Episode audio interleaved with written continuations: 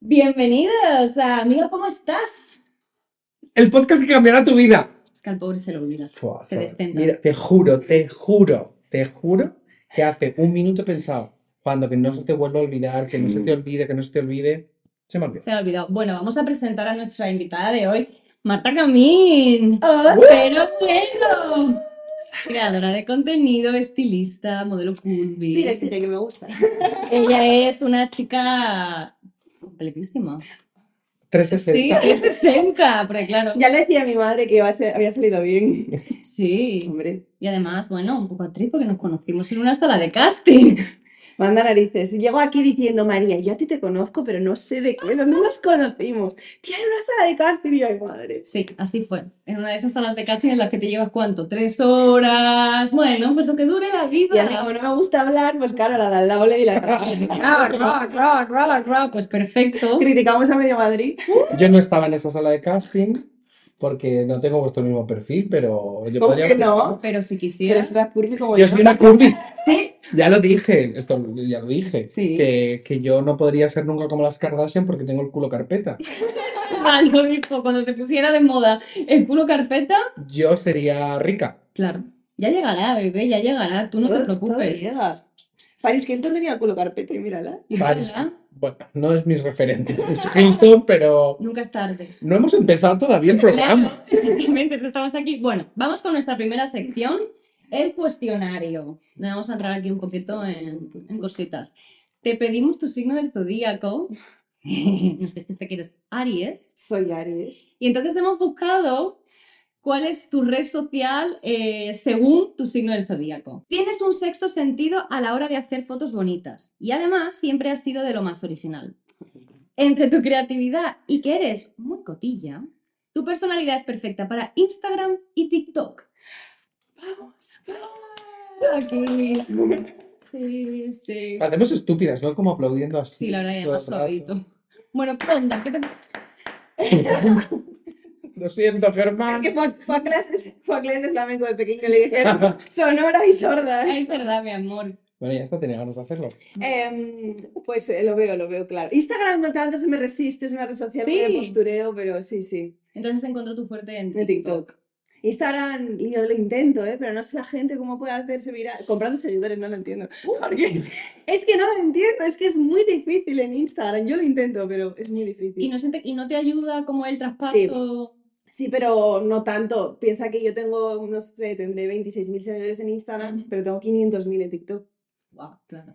Entonces, claro, mm, no, es La que diferencia es abismal. Es que es muy abismal. Hay gente que no le pasa tanto, a mí sí me pasa más.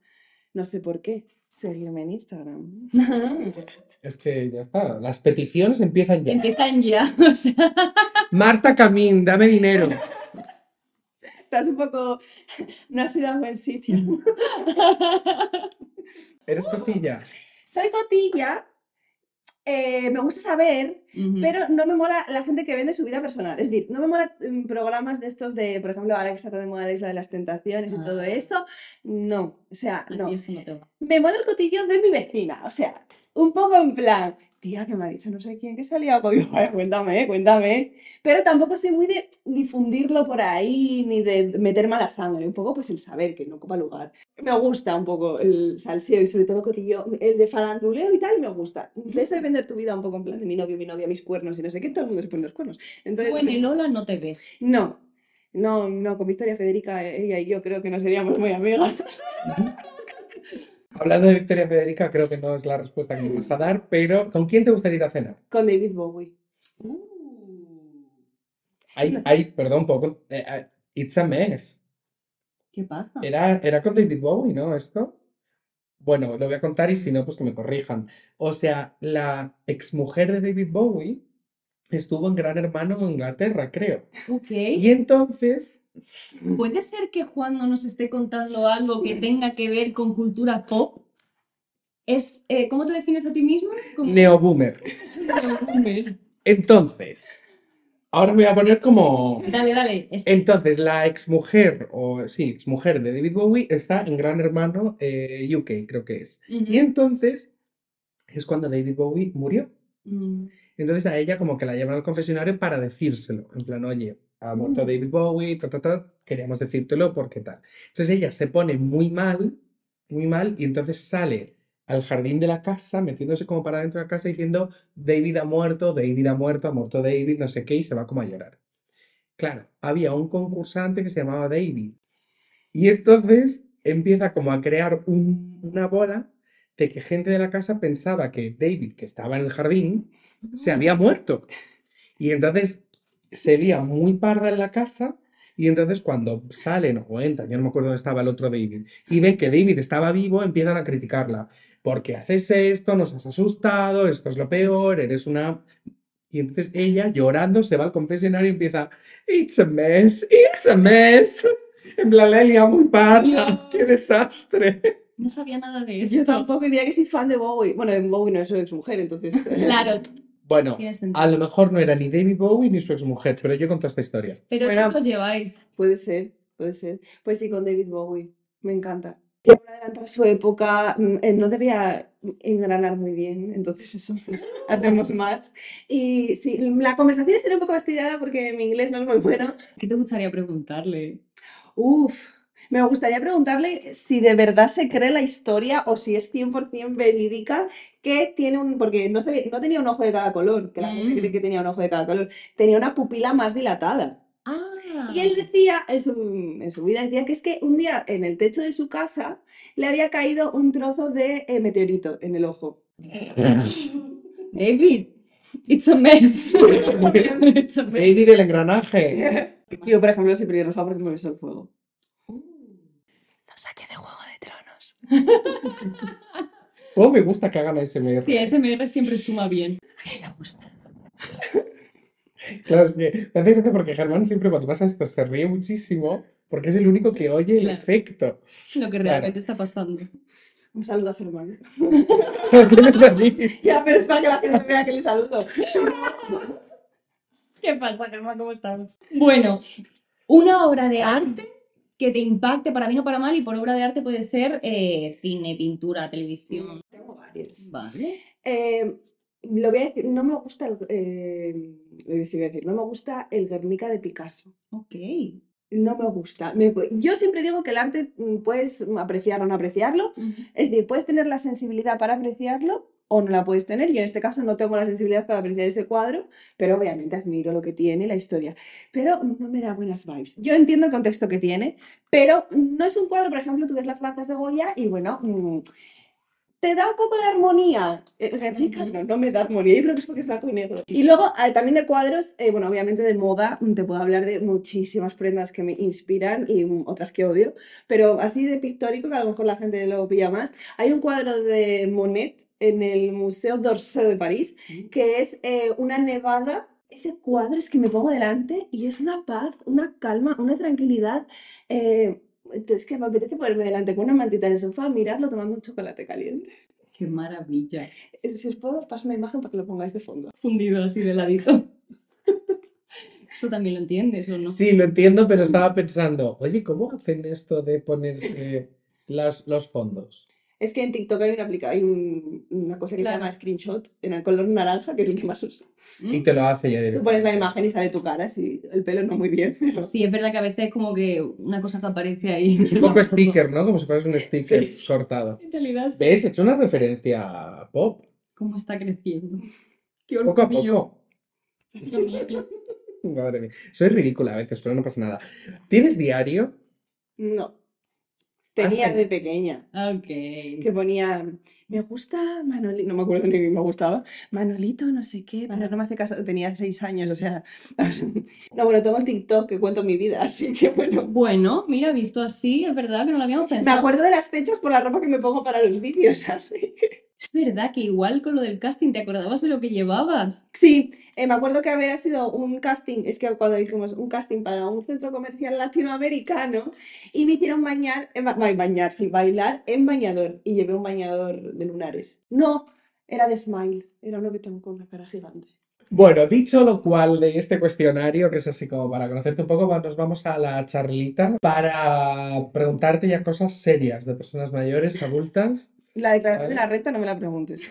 Vale, no pasa nada, no lo voy a No hay hacer. más nada más serio que la Yo- declaración de la renta. No pasa nada. Yo, yo, yo, yo salto. Eh, paso a la página. Y la primera pregunta es, amiga, ¿cómo estás?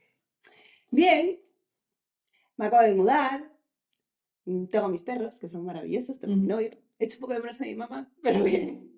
¿Qué tal el mundo alquiler en Madrid? Uf, es que tuve mucha suerte. Ah. Cuando me quise mudar, que veía ya que por redes sociales, por estilismo y tal me tenía que venir, tenía una amiga que su familia, bueno, conocidos y tal, tenían un piso ya cerrado desde hace cuatro años, de la pandemia, antes de la pandemia. Y les dije, ¿seguís teniendo el piso? Sí, me lo quedo. Ostras, Entonces, claro, me dejó el precio hace cuatro años y tengo garaje y trastero incluido en ese precio, entonces es un poquito chollo. O sea, chollo, chollo, no te creas, pero en comparación al alquiler de Madrid está muy bien. Qué maravilla, chica. Tuve mucha suerte, la verdad.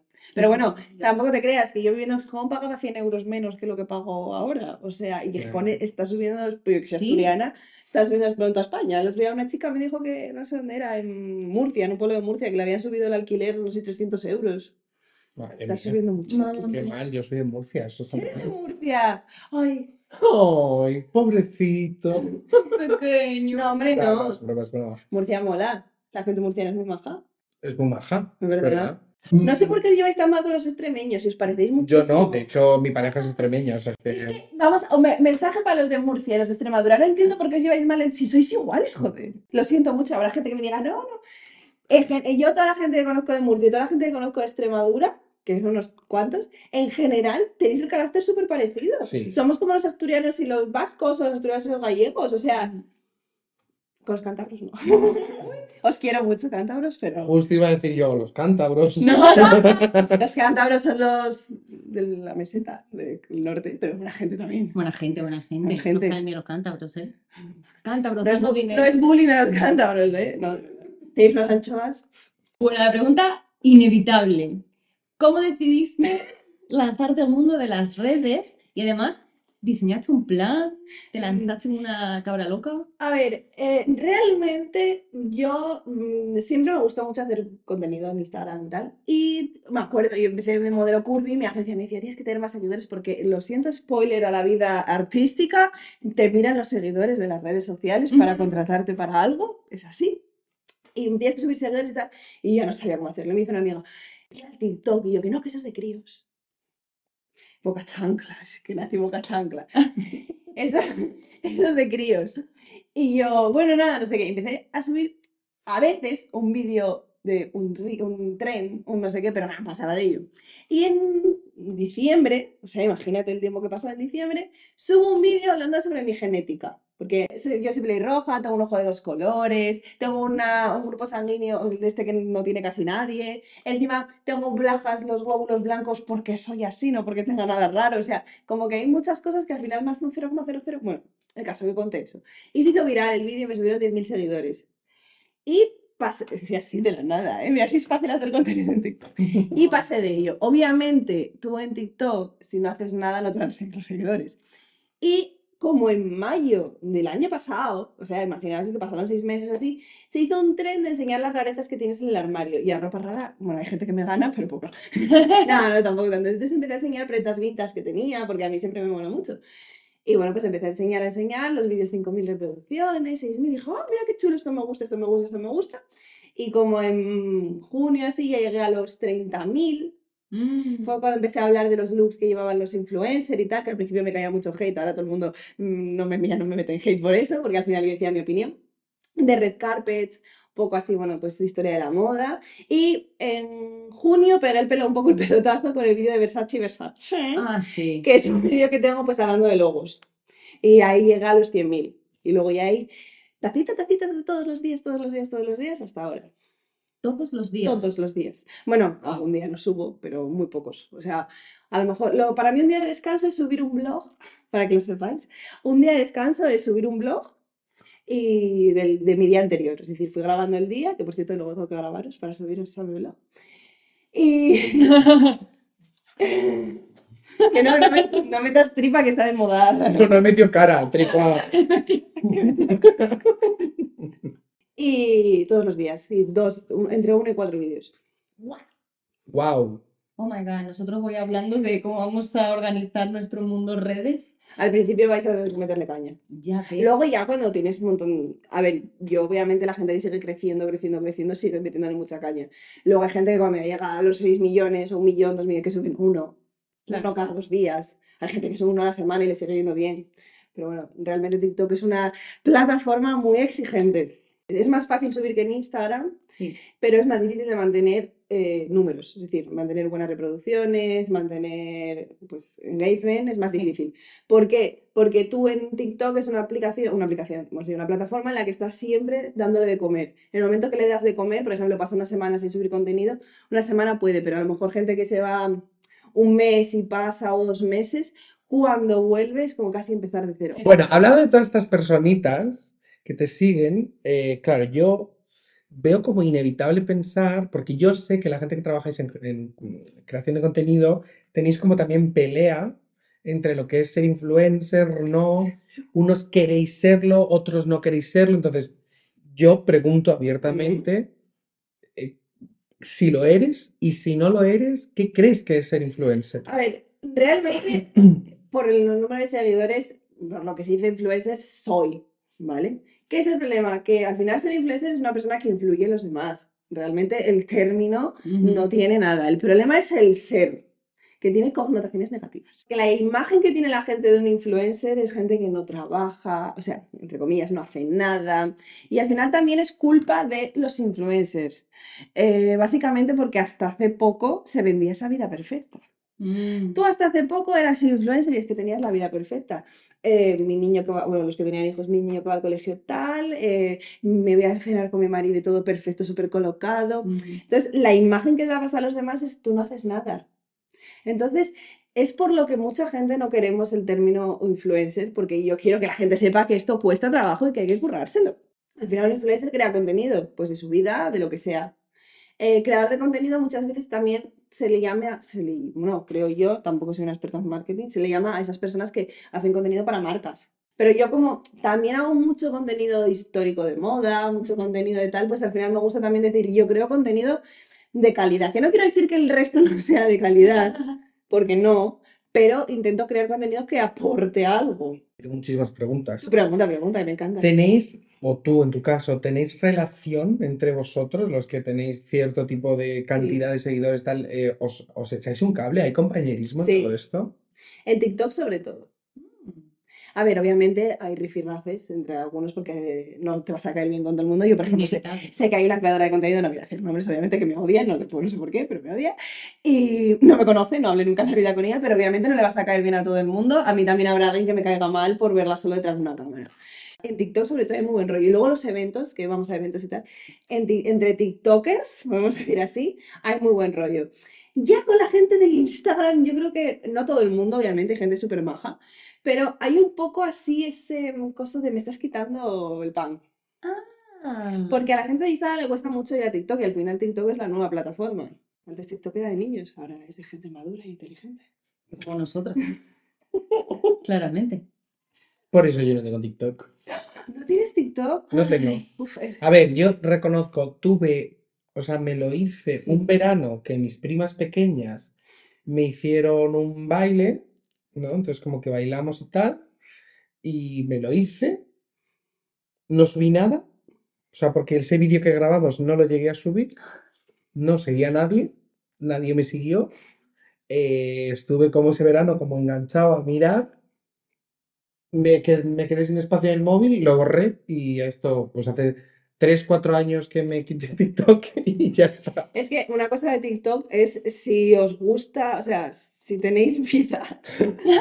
Sí, tengo mucha vida, además, No, es pero como... si tienes muchas cosas que hacer y tienes un trabajo muy tal, TikTok, eh, el problema es que es adictivo. Es una red social adictiva. Yo, por ejemplo, no tanto, para mí no tanto, porque yo al final lo que estoy adicta, entre comillas, es a que mi contenido vaya bien y estoy pendiente de mis cosas. Pero mi novio, por ejemplo, entra en el móvil y a lo mejor pasan 45 minutos que está en el sofá y le digo, ¿qué? Y me dice, "Ay, llevo 45 minutos en TikTok, porque te va recomendando lo que te gusta. Entonces ahí, por ejemplo, me sale de todo, desde perretes, gatetes, eh, maquillaje, moda, de todo. Y por ejemplo, él barbero, barbería, fútbol, pádel. Pádel. Os queremos gente del padre. Del padre. Es una- otra droga como cualquiera. Sí, Claro. pero nosotros os queremos. Sí, nosotros no jugamos. Iba a decir, padre, quiero- dame dinero. Pero claro, Sí, para el World Tour, trae dinero aquí.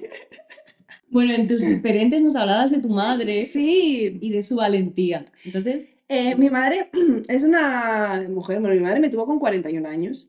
mi mamá con 40. Madres años mayores, guay. Mi madre me tuvo con 41 años y... la mía con 30. Eso es. No es importa. lo mainstream. No importa, bueno, pues. Me tuvo con 41 años y, bueno, pues, pues tuvimos diferentes situaciones en la vida complicadas y siempre, bueno, es Aries también. Entonces, siempre me inculcó mucho el, el luchar por lo que quieres, luchar por la gente que quieres, el trabajar. Mi madre, pues, por el tema de la crisis, ella tenía una empresa de construcción que iba muy bien, quebró todo por el tema de la crisis y ella supo coser toda la vida, siempre fue modista y montó con 50 años un taller de modista eh, le fue súper bien hasta ahora que se va a jubilar.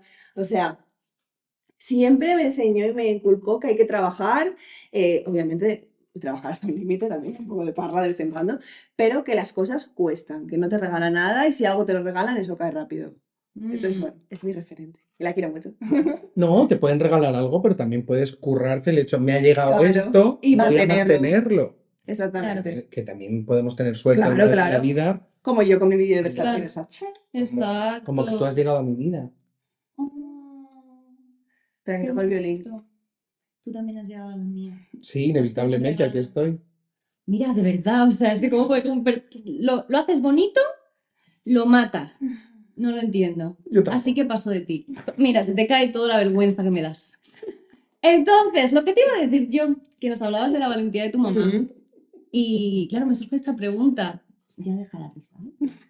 Perdón, perdón, perdón, no, no, aparte me Que encanta. viene mi madre y te aguantazo. O sea. Oye, Pero, pero. Abre, abre. es la primera vez que se abre esta puerta. Dios mío. Es que yo soy larga y llego. Entonces, Me he puesto súper nervioso. ¿sí? ¿Por qué se ha abierto la puerta? Sí, porque claro, esto es como crear una ilusión, Ya. pero no es un pasillo, claro. ¿O no? Es un estudio.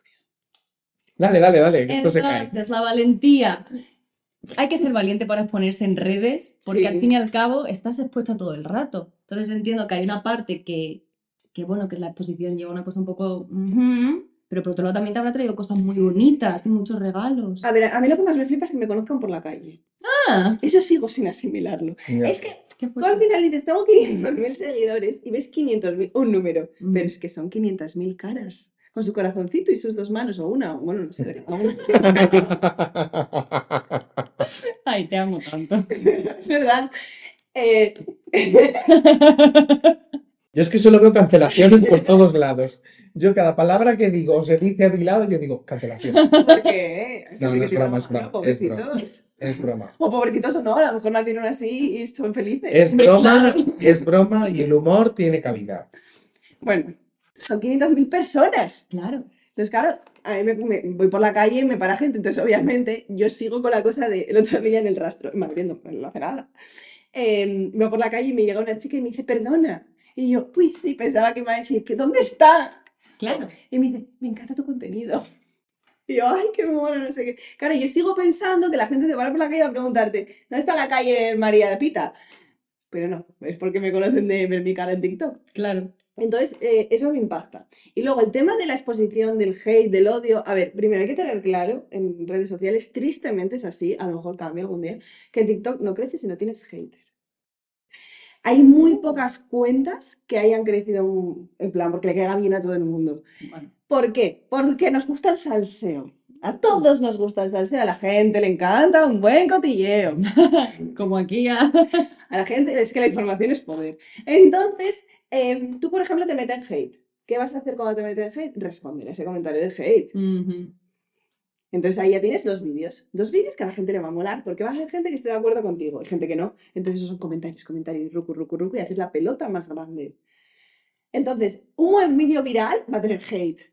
Ya, inevitablemente. Porque a la gente no le va a gustar, entonces va a comentar, no me gusta, no me gusta, no me gusta. Muy bien, María, me alegro. O sea, que tú lo juegas a tu favor. Claro, mira, por ejemplo, hay un foro de estos de cotillear, Que se llama Cotilleando, que, eh, bueno, sobre todo en Asturias, porque al final es una provincia pequeña, donde la gente se mete a rajar de mí y de más que creadores de contenidos de Asturias. Y bueno, pues ahí te cuentan, hablan de toda tu vida. O sea, que subiste la historia, que no sé qué, que visteis lo que dijo de no sé cuánto. Y yo, "Es- es- me estás diciendo que te caigo mal, que no sé qué, pero bien que consumes mi contenido, lo compartes. Yo Claro. siempre digo, a mí, por ejemplo, una cosa que me pasaba cuando empecé a hacer contenido es que yo me enteraba de que por grupos de gente que conocía pasaban mis vídeos como riéndose de mí. Pero ríete lo que quieras, estás compartiendo mi vídeo, que eso me va a hacer a mí crecer. Y aquí estoy en una entrevista en un podcast maravilloso. Sí. ¿No te da miedo eh, todo este tema? No, lo O único- por ejemplo, perdón, voy a reformular esto, no sé si te da miedo o no, pero el hecho de voy a un podcast o me hace una entrevista y tal, mides cosas que dices o no, o... Sí que intento, por ejemplo, mm, en la sociedad en la que estamos se malinterpretan muchas cosas, entonces intento siempre explicarlo todo muy bien.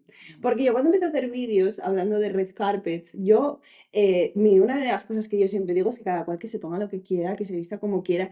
Y mi punto de vista desde la red carpet es un poco desde el estilismo y desde eh, la visión normativa de que la prenda quede bien, que esté bien ajustada, que tal, que no sé qué, pero nunca voy a hablar del cuerpo de nadie ni de tal.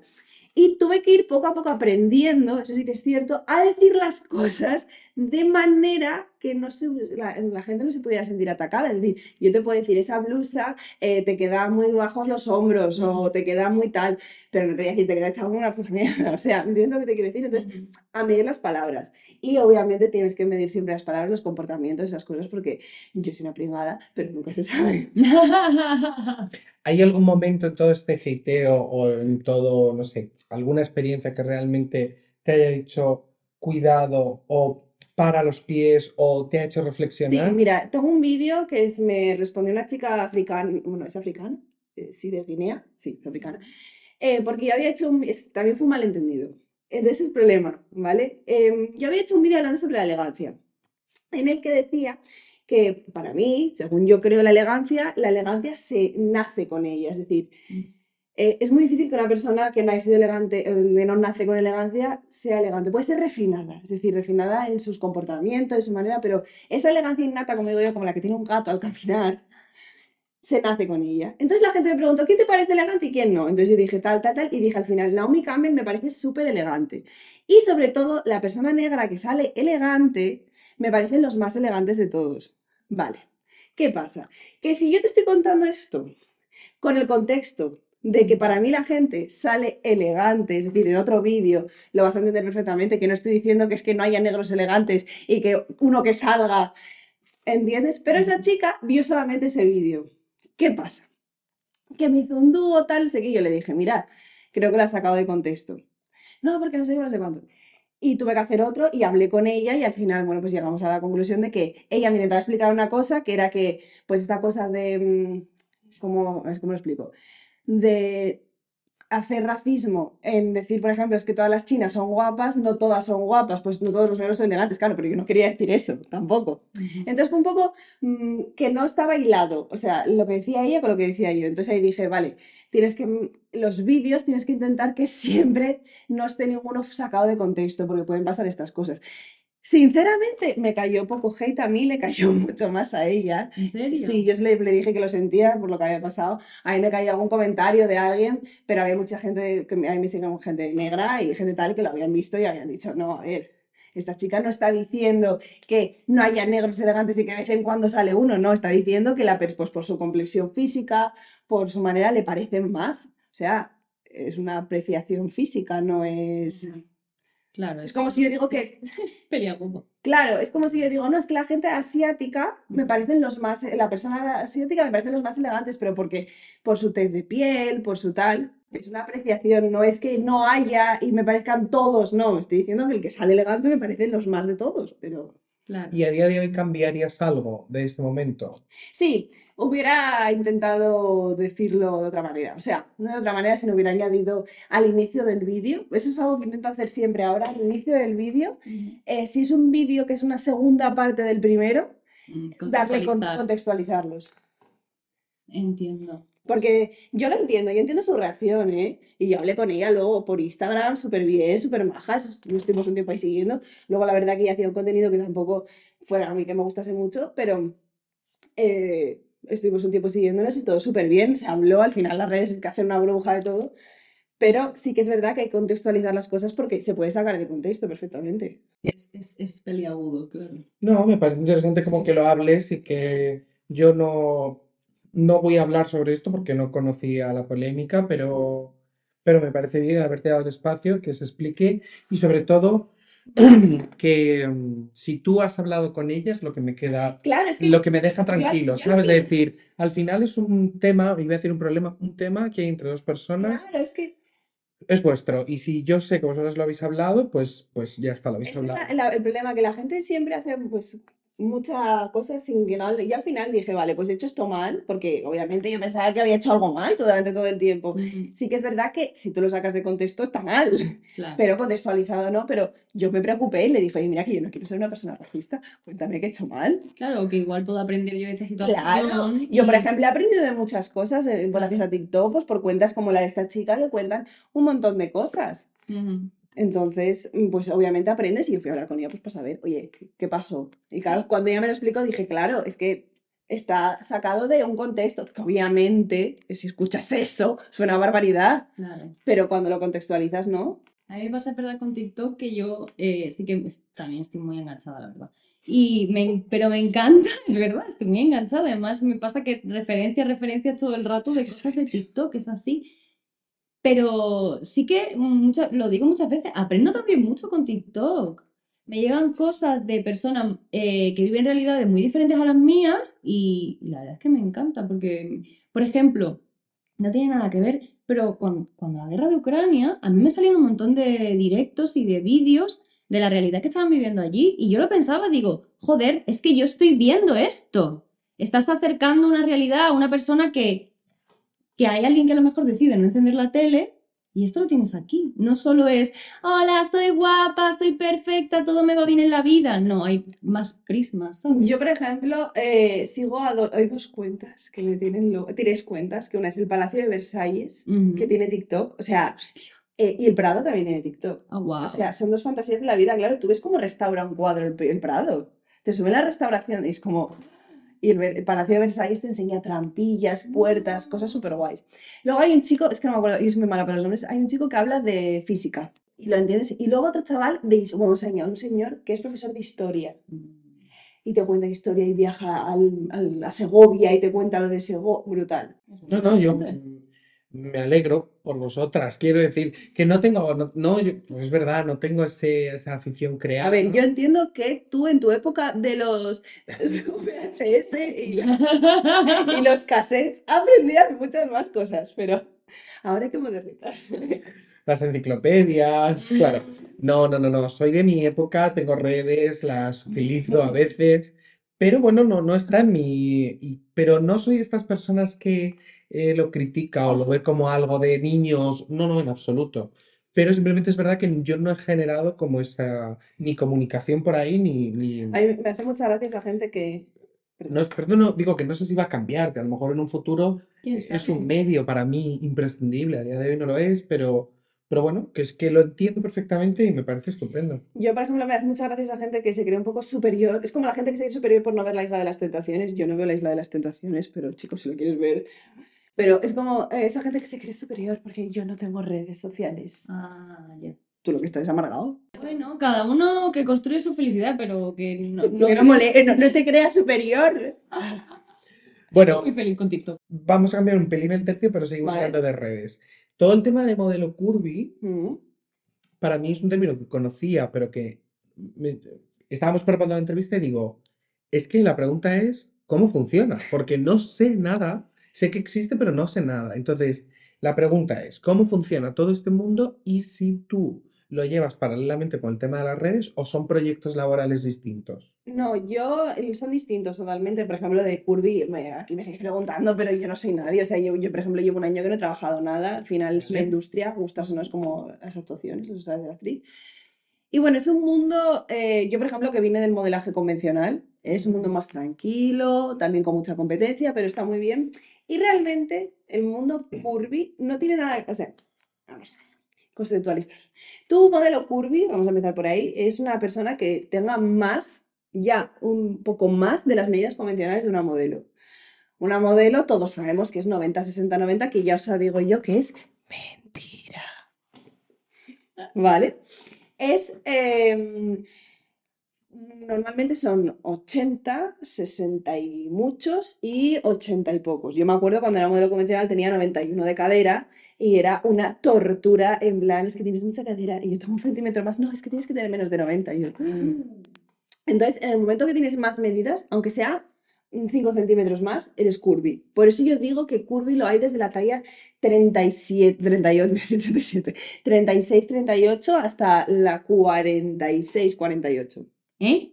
Sí, porque el término curvy se refiere a tener más curvas, no a ser un modelo de talla grande. Claro, esto me acuerdo que me explicaste algo. El modelo de talla grande es una persona plus size.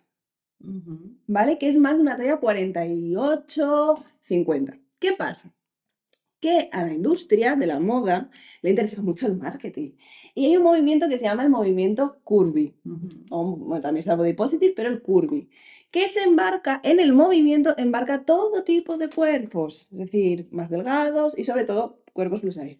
¿Qué pasa? Que el movimiento se hizo muy grande y las marcas empezaron a decir, contrata una modelo curvy, pero realmente contrataban una modelo plus size para que se viera bien que estaban ahí con el movimiento.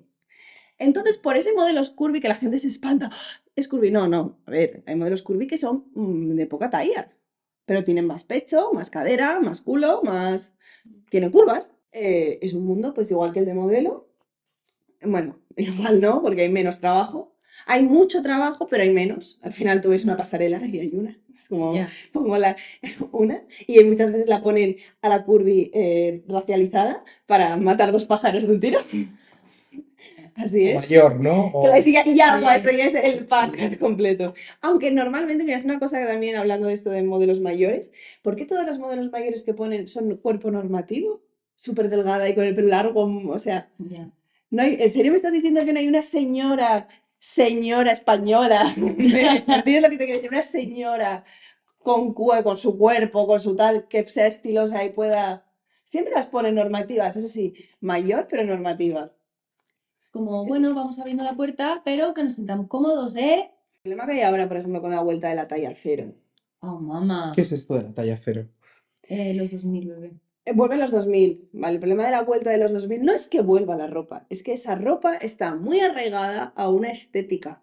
Porque al final la belleza es moda también, pero es que es moda desde la antigua Grecia. O sea, tristemente es así, no tendría que ser así, pero es así. Eh, está arraigada a un, físico, y ese físico es estar muy delgado. Muy delgado. Entonces, eh, la industria le interesa esa estética. Le interesa que todos seamos delgados, pero obviamente es dinero.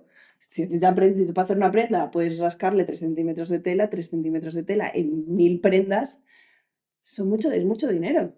Qué fuerte, nunca lo había pensado así. ¿Ves? Es que te yo que pensarlo todavía. El podcast que cambiará tu vida. O la nuestra. La mía, por lo menos. Sí, re- realmente es así. Por eso, por ejemplo, ahora, la gente se está quejando mucho de la gente muy delgada de que no encuentran tallas pequeñas. Y la gente gorda se está quejando de que, bueno, yo por ejemplo también, que estoy gorda, no encontramos tallas grandes. Bueno, yo ahora tengo más suerte porque la 42 ya la hay en muchos sitios, Mm. pero más de la 42, 44, 46, fastidiado. ¿Qué ha pasado? Pues que la industria prefiere hacer todo talla SM. ¿Por qué? Porque patronar una talla sale mucho más barato que patronar una XXS, una XS, una S, una M. Entonces lo que quiere es modificar nuestra figura para que todos usemos la misma talla y les salga más barato. O podemos hablar de la época del crecimiento, del fast fashion, de la época de Zara, de Stradivarius, el Bershka, cuando empezó todo eso, eh, año 2005-2010, que éramos todos iguales. Bueno, yo era una niña, que soy muy jovencita, pero... Sí, pero íbamos todas iguales. Iba- éramos todas iguales, todas súper delgadas porque pasábamos hambre, las que pasaban hambre, las que yo pasaba hambre. Hay gente que no, que es delgada por naturaleza. Ah, Gente queriendo engordar, pues para entrar en esos estándares. Y eso a la industria le interesa. Hablando del hateo de antes, ¿recibes hateo por todo este discurso? No, re- lo me he dado cuenta de una cosa. Eh, yo, in- cuando hago contenido body positive y hablo pues desde mi perspectiva, que es más talla, hay como una parte, que yo tengo un vídeo hablando de esto, que mucha gente me lo ha admitido. eh, hay una parte del sector muy delgado que yo digo que es como los hombres que están en contra del feminismo. A ver. Son como los hombres que están en contra del feminismo porque creen que la industria va a empezar a tratar a los delgados como trató a los gordos toda la vida. Y se sienten atacadas. Eso, me ha eso sí que lo he notado mucho. Yo hago un vídeo diciendo, es que en Zara hay que tener más talla. Y dice, no, porque yo soy muy pequeña y no tengo talla. Y yo, vale, perfecto, pero yo estoy diciendo que, que necesitan más talla. No estoy diciendo que no sea necesario poner menos talla. Entonces, bueno, pues ahí sí que hay un poco de mm, eso. Claro, yo lo único que diría ahí, no te lo digo a ti, sino que lo diría es, amigas, amigas, amigas, todas, Mm. no nos peleemos, el foco es otro, Claro. Eh, como que el objetivo es otro, el, el- ¿no? Como que a, por- a quien hay que hablarle, no iba a decir a quien hay que gritarle, no, a quien hay que hablarle es, es otra persona, Mm. no, no tiene nada, no tiene sentido que tú y yo nos peleemos, bien sea por una cuestión de cuerpo, por una cuestión de raza, por una cuestión de, de lo que sea, cuando el foco está fuera, no está entre tú y yo. Por ejemplo, ahora ha vuelto la moda de los 2000 del pantalón de tiro bajo. Por El su- falso pantalón de el tiro. falso pantalón de tiro bajo, que estamos medio movida, ¿entendés? Pero Claro, es que. ahora vuelve el pantalón de tiro bajo, ¿vale? ¿Qué pasa? Que es que antes en los 2000 solo había pantalón de tiro bajo. Ahora, gracias a Dios, la sociedad no va a volver otra vez al sufrimiento porque nos hemos vuelto muy comodones. Pero que sí, era una cosa por aquí debajo. En el momento que tú te sentabas, eso empezaba ya, que bueno, que por eso todo el tema tanga afuera, braga afuera, Claro. porque no se podía otra cosa, claro. Solo había eso. Ahora no, ahora vuelven esos pantalones, pero va a haber más. ¿Por qué no? Porque la gente no y no lo va a comprar. Yo, por Mm. ejemplo, si voy a Zara o a mm, María Laza de los Pilotes y Sí. solamente hay pantalón de tiro bajo, no compro. No Pero que igual que yo, Yo, vamos, yo tampoco me pienso, no. Madre mía, tengo miedo de decir estas cosas porque me veo dentro de no sé cuánto tiempo No. con un tiro bajo aquí y yo. pero que es por incomodidad. Eso- no es, sí, es, es por incomodidad, no es por yo. O sea, no se aguanta. Llevamos como mucho tiempo ya, ¿no? Sí. Uh, madre mía. Bueno, con todo esto de toda la exposición, todo lo que te pasa. ¿qué rituales de cuidado tienes en tu día a día? Un cafecito por la mañana, Ok. eh, me ducho de vez en cuando. Bueno. Ducho. No hago deporte, es que no soy buen ejemplo yo. No, Bueno, o sea, pero no- no, no, de Claro. verdad, ¿qué cosas? No es cómo te cuidas, sino Ah. qué cosas te hacen sentir bien para Ah. estar fuerte. Vale, eso sí, mis perros. Mm. Es que son sus patitas olor a cheto. Es que lo bueno, cheto. Es que son dos perros salchichas y cuando se tumban, perros. Mis perros me hacen muy feliz. Te transmiten calma, tranquilo. Porque ellos al final son la pureza. Ellos no entienden todo esto, no entienden el hate, no entienden el. el lo que cuesta el pienso. ¿Qué cuesta? No lo entienden. El otro día vi, no sé si viste una entrevista a Ricky Gervais que le preguntaban, no recuerdo qué late night estadounidense, le preguntaban que si, porque él, se él es ateo, entonces le preguntaban que si seguía siendo ateo y él decía que sí, entonces como que le preguntaban que, bueno, no recuerdo bien dónde iba la entrevista, ta, ta, ta, pero que él dijo que, que él si eso él creía en los perros, porque tú a un perro le, le digas, o sea, le dices no creo en ti o le dices lo que sea, el perro te sigue queriendo, no te castiga y te lleva al infierno, ¿sabes? Es que son lo mejor del mundo. Yo tengo a mis perros de, de caerles unas broncas de porque no paran de ladrar, no sé qué. Se quedan así todos tristes, con sus ojos en blancos, y a los dos minutos mueven el rabito. En plan, te quiero mucho. Se me ha olvidado. La, la fidelidad al máximo exponente. ¿no? Es que yo el otro día vi, a- no, sé, no me acuerdo, a, un, a unos de Avengers, de no sé qué, que le entrevistaron con cachorritos. Yo- Ay, amo esas entrevistas. Eh, perdona, ¿y dónde están los cachorritos? Ay, Dios mío. Eh, si no habéis visto esto, tienes que verlo. Son entrevistas con cachorritos. Entonces tú estás, imagínate que yo estoy aquí y a mí me, me lanzan 10 cachorritos y me van haciendo preguntas mientras yo cojo a los cachorritos, los toco, los apachurro. Es lo mejor del mundo. ponen las patitas a Chet. Oh, me encantan. Perritos, dame perritos. No tengo perrito, yo quiero un perrito. Pero ¿dónde lo metes? Ya lo sé, por eso no lo tengo, porque además yo quiero un perro como enorme, grande. Yo quiero un Rottweiler. yo tengo un dogo alemán. Oh, hasta los 10 años o así. qué maravilla. Bueno, los gatos también molan, ¿vale? Amantes de los gatos. los gatos también molan mucho. Bueno, vamos a seguir para adelante porque es que rajamos como si no hubiera un mañana, lo cual me encanta. Pero vamos a ver. Eh, Bueno, yo llevo la entrevista prácticamente callado porque no entiendo casi nada de las referencias que dais, pero a ver, ¿quieres ¿Cómo que no vas a entender lo maravilloso que son los perritos? no, sí lo Ah, entiendo. que por ejemplo, Pero- cuando son cachorritos son así. Los le levantas así, son todo barriguita. Me encanta. Mm, Bueno, sí, porque es que Luego te voy a poner las entrevistas de los sí, perritos. pero que yo no la vivo como vosotras. Yo no lo disfruto Madre mía, esto parece una entrevista con mi madre. Aquí no. No, no, no, quiero decir, yo veo un cachorro y me da ternura, se entiende, ¿no? O sea, y me da ternura y juego y no sé qué, pero yo no podría estar viendo vídeos de cachorros. No, bueno, ya está. Mira, te voy a poner un- una entrevista de estas donde vas a ver un buen horro con perritos encima y vemos qué ocurre. Me fijaría más en los cachorros probablemente, Bueno, pues, porque me dan... pues ya está, ya está. Bueno, depende del tipo de vídeo también, ¿no? No sé. No, tranquilo. Son solamente buen horro y cachorros. No me canceléis, por favor. No hay crema de cacahuete por medio. ¿Verdad? Se me había olvidado eso. Estamos como desbloqueando muchos recuerdos. ¿Tú eso lo recuerdas? ¿El qué? Lo de la crema cacahuete. No, ¿qué es eso? Mira, vamos a hacer una Oye, pero es que puede parecer mentira que no conozco todo esto, pero Claro. yo me considero una persona muy culta en, en- en el mundo de YouTube y en el... No. Pero no es verdad. Yo soy, una, yo soy una inculta en YouTube. El otro día mi novio No puedes decir eso. se, se dedicó a enseñarme lo- lo- los highlights, o highlights es, ¿no? Yo dije Twilights una vez. Es highlights. Sí, bueno, de, de YouTube. Y están el señor del atraco al banco que dijo: Está mi tía ahí dentro, ¿estás preocupado? Pero eso es mentira, ¿no? Es verdad. Creo que es de una peli. ¿Así? ¿Ves? Es que ¿Ves? Pero... la cena. soy como una instructora de yoga, pero de YouTube. Eh, eso es parte de una peli. Y se hizo viral. No me digas que eso es parte de una peli porque Sí. yo seguía preocupada por el señor que no había comido. Es viral, es viral falso. Ese, bueno, y el de. Esto es verdad, ¿no, Germán? Germán, Oye, confírmamelo. Germán sí que Búscame- es como nuestro Busca, bueno, informador de YouTube.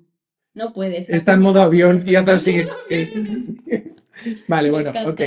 Esa, y luego está el de estoy vivo muerto. No, es muerto vivo. No, ¿cómo es? Espera, estoy vivo, vivo muerto, muerto vivo. Ese sí, ese sí, ¿ves? Ese resuena por ahí. Estoy muerto vivo. Me encanta porque me acaba de hacer en plan, oye, que vamos mal de tiempo, hay que seguir, Seguir. pero esto acaba de hacer ella y ella. En plan, que siga hablando de eso. Bueno, pues vamos a ir a la última sección, Venga, Vamos a la última sección. que es un juego que se llama, muy famoso, que se llama ¿Qué preferirías? ¿Vale? Preguntas rápidas, respuestas rápidas. Vale. Vamos a eso. ¿Qué preferirías?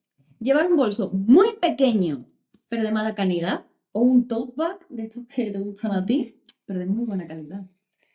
Un bolso muy pequeño de mala calidad. Como todos mis bolsos. ¿Qué preferirías, ver toda la vida Telecinco o Televisión Española? Televisión española. Es que de vez en cuando ponen algún documental interesante. ¿Qué preferirías? ¿Ir siempre vestida con el mismo conjunto o que alguien decida siempre por ti cómo vestirte? Ir vestida siempre con el mismo conjunto. ¡Wow! ¿Qué preferirías, poder cambiar el pasado o predecir el futuro? Poder cambiar el pasado. ¿Qué preferirías? ¿Volver a tener Messenger o Twenty?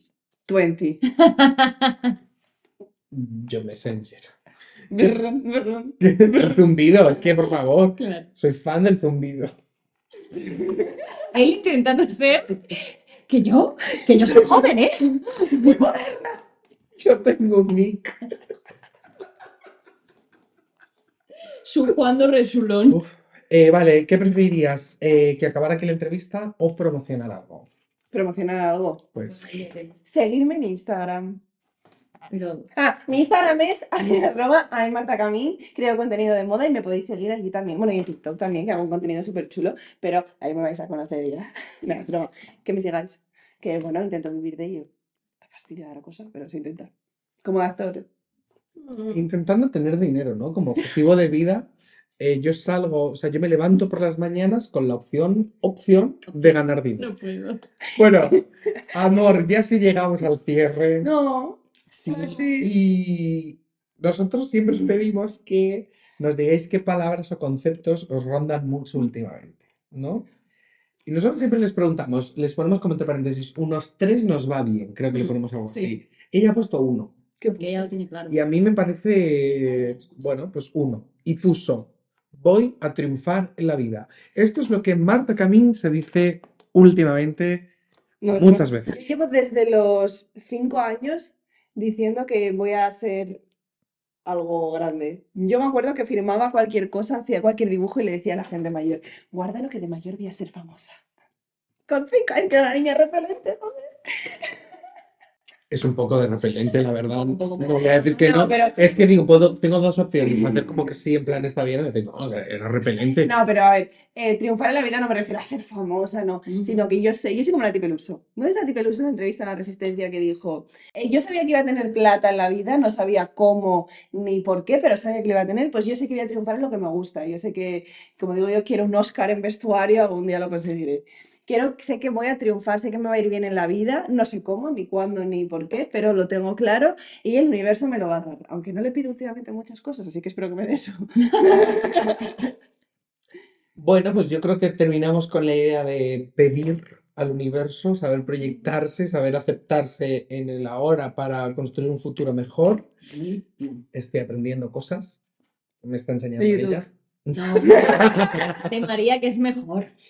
Eh, entonces, bueno, yo te apoyo en que tú te proyectes a ti ¿Y misma. vosotros qué palabras tenéis? Nunca nadie nos lo ha preguntado. ¡Ay, qué bonito! Eh, yo ahora mismo estoy en el eh, miedo, comunicación y cabreo, rabia. Sí, últimamente estás enfadado. Sí, pero oye, creo que lo gestiono No, bastante no, bien. estás muy bien. ¿Cómo Eh, no? y en poner límites. Gracias. Bueno, es que tuvimos una pedazo de conversación ayer con el tema de poner límites, primero con mi psicóloga y luego con ella. Entonces, como con todo el tema de poner límites, sí, eh, tengo que aprender a poner límites, principalmente a reconocerlos antes de pedirlos. No sé qué límites necesito y voy a dejar de hablar de mí. Vale.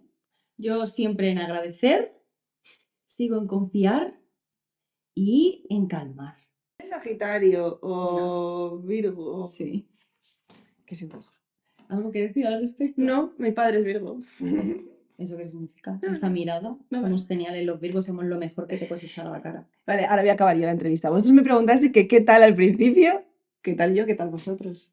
Eh, yo estoy, llevo unos días bastante cabreado por cosas que me están pasando. Ya lo has dicho que estás en Eh, efectivamente, no pasa nada. eh, como vivo en el aceptar, porque es verdad que hay que aceptar lo que te viene, pero gestionando, tengo mucho cabreo, mucho estrés, eh, pero agradezco mucho y por eso estoy calmado y estoy feliz, porque agradezco mucho que esas cosas que me estresan realmente eh, son cosas que me hacen feliz, simplemente que se han juntado todas. El trabajo. Pues yo estoy ahora mismo eh, como subida a la ola de- del podcast, de esto que estamos haciendo, que me tiene, se lo decía... Yo también estoy subido a la hora del podcast. Que me estoy, aprendiendo- Bueno. me estoy acordando del niño este de Colacao rubio, que era ma- Ay, Dios. Matelo. ¿No te acuerdas? No pasa nada, el surferín, que luego le hicieron entrevistas más adelante, puede ser. Espera, espera, que han cambiado las tornas, sí. Pues eso, estoy ahora mismo subida a la ola, de hecho se lo decía, lo decía anoche que tenía cena con los amigos y digo, estoy ahora mismo como encocada del podcast, ¿sabes? Me tienen una energía súper buena de Dios mío, estamos creando cosas, están, van a suceder cosas que guay. Pero como me ¿Estás conozco, haciendo pa- apología de la cocaína? estoy subida a la ola sin hacer apología a la cocaína, pero que como me conozco, que como me conozco y sé que yo soy o aquí o aquí, sé que ahora estoy aquí y luego va a venir aquí. Entonces, pensando en eso y sabiendo que no, María, el, el punto medio, a ver si lo consigo algún día en mi vida. Suerte. Pues hasta aquí el podcast que cambió tu vida.